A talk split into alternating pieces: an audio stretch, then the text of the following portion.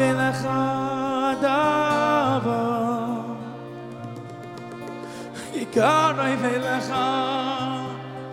khay adav far me yoy ikar oy vel a me yoy fi khav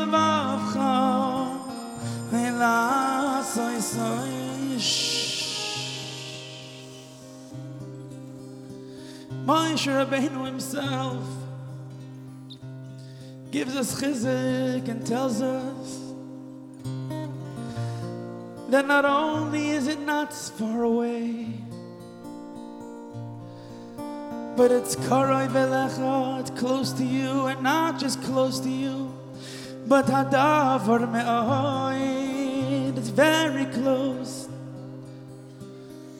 Which maybe Pshat can be that however close you might think you are, it's even closer than that. You can't quantify me'oid. Oh, what does it mean, very? Everything in the Torah is exact. It's a specific amount. What does me'oid, oh, what does very mean? You can only say it's so much more than you could possibly think.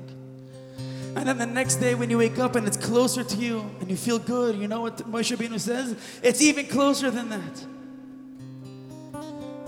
And my bracha to you is that Shema Me'aves Yom Shana every single day. We have no chidushim in our hearts and our minds what it means that the Torah Kadosha is hakara ve'elecha hadavar me'oid. And I always, I always try to encourage Chevra, don't daven for yourself. Daven for the guy sitting next to you.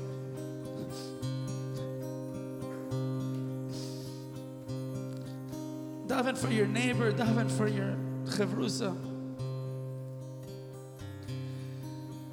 When we put ourselves aside and we daven for other people, it becomes ma'oid. Say one thing together.